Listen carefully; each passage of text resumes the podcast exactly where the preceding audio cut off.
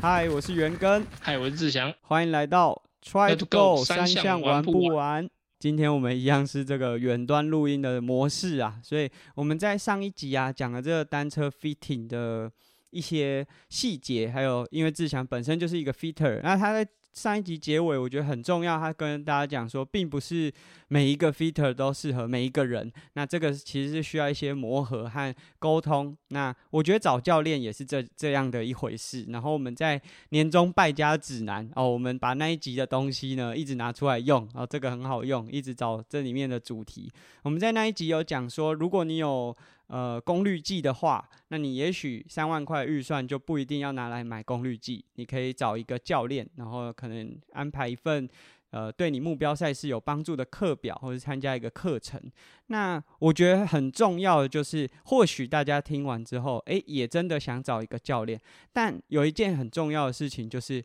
我要怎么去找一个适合自己的教练？那因为我和志强两个人本身都是教练，所以我觉得诶还蛮值得和大家分享的。哦，我们可能发现到哪些教练诶哪些特质，我觉得很值得学习。那我们今天会用这样子的角度呢，来和大家分享如何找一个适合自己的教练。好，那我觉得首先我们就先来询问一下啊，我先问志强，你是怎么成为一个田三项的教练的？哎，其实我在成为田三教练，我觉得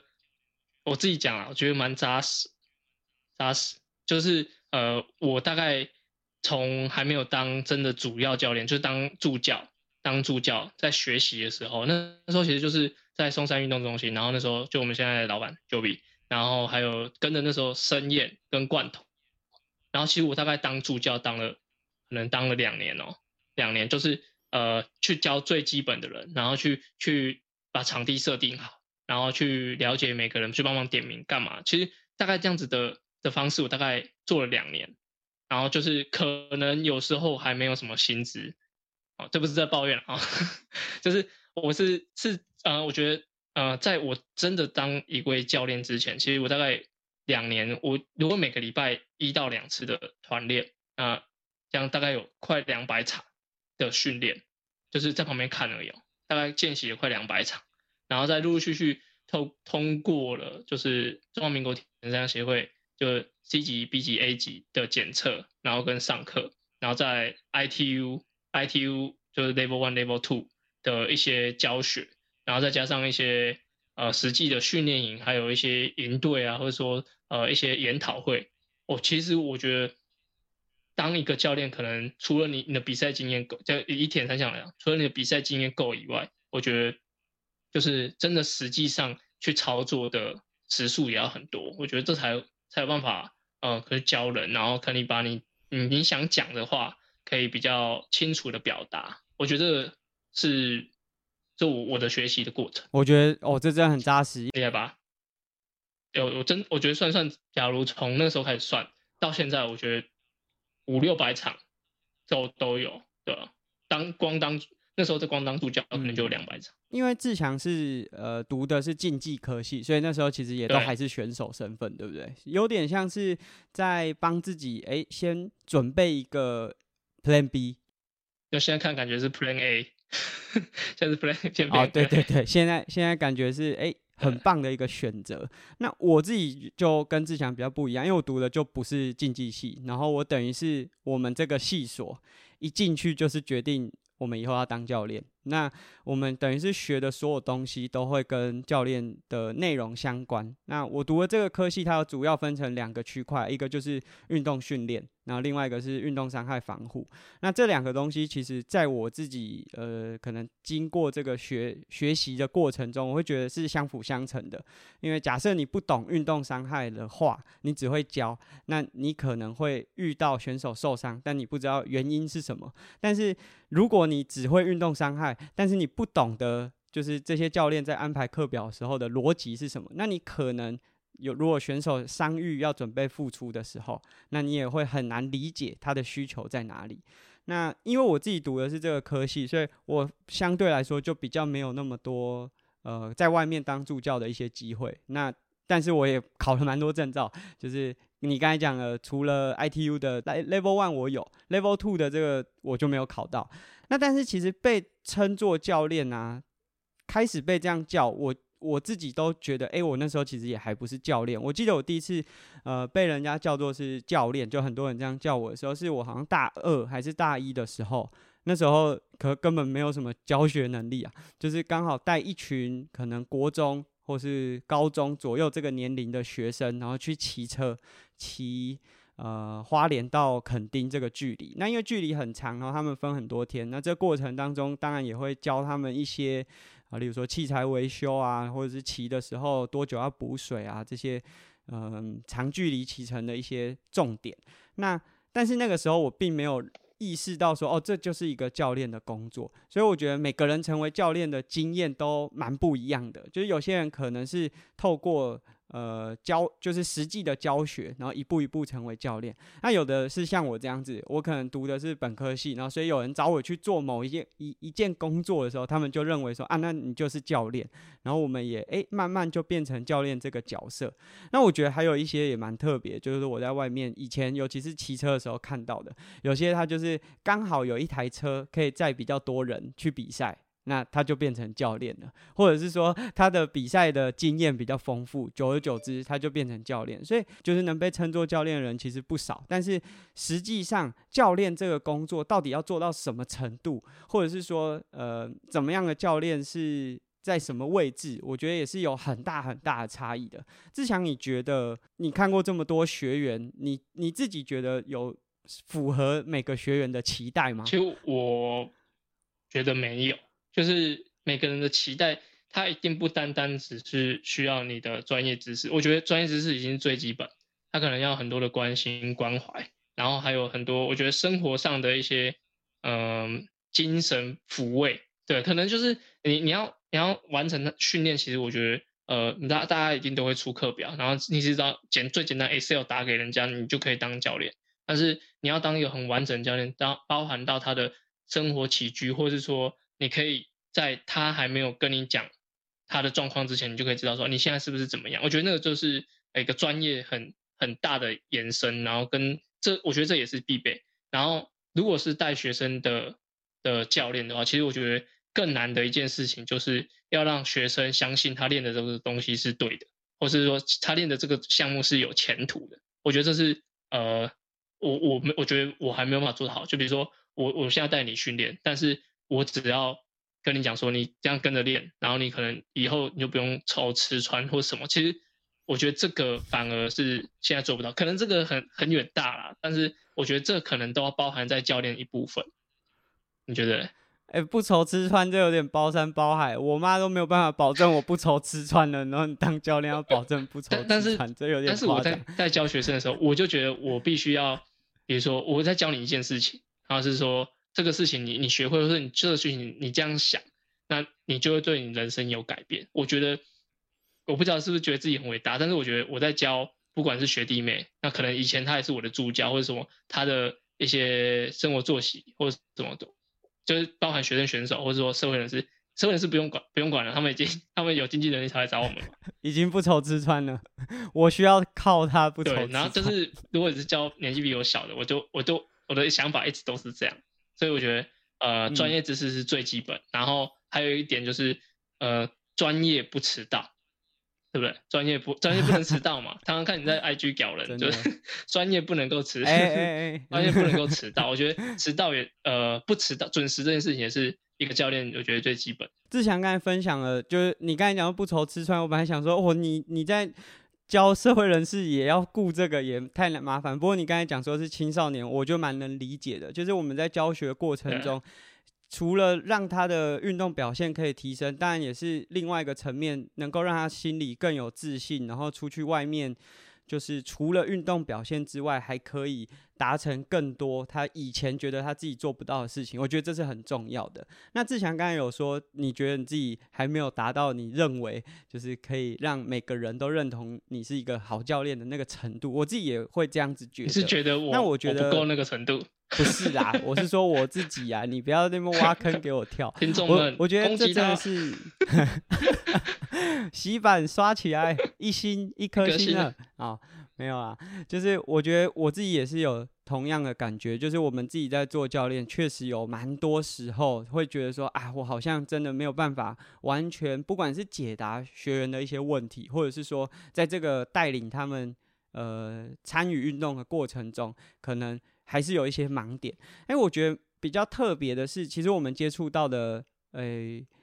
选手层级算是很广，我跟你都算蛮广的，就是我们有接触到最高可以到国家队这个层级，就是可能青少年的国家队。那我们也有接触到那种出铁还游泳可能会被关门的，所以我觉得这么这个层级这么广泛的时候，我们就会发现到，其实教练每一个教练都有他的。特质和他适合的学员，或者是每个学员都有他在不同时间点需要的教练。那我们先不要讲太多心理层面的，好了，因为这个真的比较复杂。但是我觉得比较浅层的来说，就假设你想要完成一场铁人三项，我觉得就分成很多个层级。就首先你要先学会游泳、骑车、跑步这三件事情。那我觉得。就我自己来说，我就会觉得我不太适合做太出街、太出街，因为我比较没有办法一直贴身的跟着呃选手一起训练。就例如说，他可能还不会游泳，我就没有办法播出这么多的时间呢。呃，每天去看他，或者是每天在泳池边教他哦，你这个踢水要怎么做，滑手要怎么做。那我觉得这时候，如果是这个。这个还在这个阶段，还在学习怎么游泳、骑车、跑步最基础阶段的学员，其实他是蛮需要那种很出街，然后可以一对一陪伴他，然后甚至花很多时间重复做某一件事情的教练。志强，你自己觉得就是是不是你也有这种感觉？就是其实每个选手在不同阶段，他其实是需要不同教练。其实我觉得，嗯，其实当然我们现在面对的可能。像阿根讲，就是我们有职呃有应该是有半职业的的选手，就像是他是国家队的选手，然后也有遇到这么多，比如说刚开始出铁选手。其实我觉得之前我遇到一个教练，他就是带领一个社团，那他那个社团就是呃所有入门的人都会去那边的，就是可能他不是很就是可能一些人他会去那边，然后呃透过那个教练指导。然后他再到外面找其他教练，然后那个教练其实他很乐意他的学生往外跑，他有点像说，比如说，呃，你来这边第一关就是练打水，然后你只要从这边毕业了，代表你打水都没问题。我觉得像那位教练就是他说在我这边练过了，只要你往外跑了，代表说你已经又进步了。他他很把自己当成一个台阶，然后你只要踩上我再上去，你就是呃你已经度过了最基本的那一关。其实我觉得。呃，真的是每一个不同阶段的人都会有不不不同阶段的教练。那我觉得像他可以当那个，就那位教练可以当一个台阶，给人家往上一层楼，对吧？我觉得这是很伟大的事情。嗯，我自己也觉得，就是尤其是我们有接触到越来越多青少年，会开始意识到说，没有哪个层级的教练是特别了不起或特别重要的，并不会说哦，我是国家队的教练，我就会比。可能国小教练来的优秀，还是我的能力就会比较强。假设没有这个国小教练从把手，就是手把手的把这个选手一步一步带起来，他没有这样子的基础，国家队教练怎么可能有办法，就是简单轻松的课表就让他知道说今天要训练什么？所以这每个每个环节都很重要。那我们今天在分享这一段的时候，其实我也是想让蛮多可能还在找教练。过程的呃业余玩家可以知道说，哎，不是非得要找呃最有名，然后呃话题性最高的教练，因为其实每个教练在不同的阶段，例如说游泳，你可能有还在学习滑手踢水，要把它拆解开来，然后要很细很细的把它呃一样一样按部就班的去操作。那你也有可能到下一个阶段之后，你开始要游课表，那你要去计算强度。每个教练他有不同的专长和他的特性，那重点是你什么时候选择什么样的教练。然后我们自己其实我也蛮乐于，就是例如说我自己比较没有时间到，呃，例如说泳池畔去带我的选手，他可能在游泳的某一个阶段，例如说踢水还不够强，那他可能需要找额外的教练。我的我的经验啦，我我相信，假设我有学员听到，他们也。可以帮我背书，我不是因为节目随便胡乱的，就我还推荐过蛮多次学员去找其他的教练，然后去让他们去做调整。那我觉得这个是一个。如果要当一个教练的话，必须要有的心态，就是你要能够去和其他教练一起合作。包含在上一集我们讲的这个 bike fitting，有些教练就会觉得说：“啊，你去锤去冲啥？我马也在走啊，你都花三千块，我帮你做个好，处理好好志强，你应该，你应该也有这样子的感觉，就是有的时候你发现你可能没有办法解决这个问题的时候，好像需要找外面的人来协助。其实我觉得这个跟厨师很像。就是比如说，你今天我们就是开一间西餐厅，那你进来你就说你要吃中式啊，那就是没有嘛，就是我就就我们做不出来。比如说，我现在这件现在的季节就是端午节，那就是吃粽子，那你一直说你要吃月饼，那也没有嘛。所以就是其实你到不同的阶段，你就会呃，比如吃不一样的东西，然后需要找不一样的人。那包含我觉得我也有时候会接到不错的学生来，就是他本来就很好的基础，然后到这边成绩才变好。那，我觉得可能有九成的的功劳需要给前一个教练。对我觉得这种这种应该，我觉得不是不不叫不像礼让，有点像是你明明就是要分好，就是说，呃，我比如说在我手上发挥了多少功效，那其实这才是我的。但是如果他的进步可能是另外一个教练，其实我就觉得这个本来就要区分好。那也有可能是学生学生在我这边，然后往外跑了就要变好了，那这种也不少。所以我觉得。真的是每个阶段都有不需不一样的教练需求，然后就跟刚刚讲吃东西一样，就是他就这个人就是很会做西式啊，你就喜欢吃中式，你就是尾哈，所以就是必须还是要把它分出来。嗯，我觉得这个其实跟上一集在讲 fitting 其实有非常多程度的相关，像。上一集 fitting 的时候，之前有讲说，如果你不信任这个 fitter，那你假设已经 fitting 完了，回去还一直改来改去，那你干脆就不要找。其实我觉得找教练也是一样，当然这可能都会有一段时间的磨合期，毕竟你会找教练，一定会有一段时间是处于哦，可能遇到了瓶颈，不知道怎么练。那你这时候找了教练，或许他会带你做一些你过去没有尝试过的训练。练有的，例如说，我们常听到，就是他找了一个新的教练，发现突然练的很少，他会不安心，他就回去再自己再多练。那常常问题就会出现在这个时间点。那我觉得好的教练呢，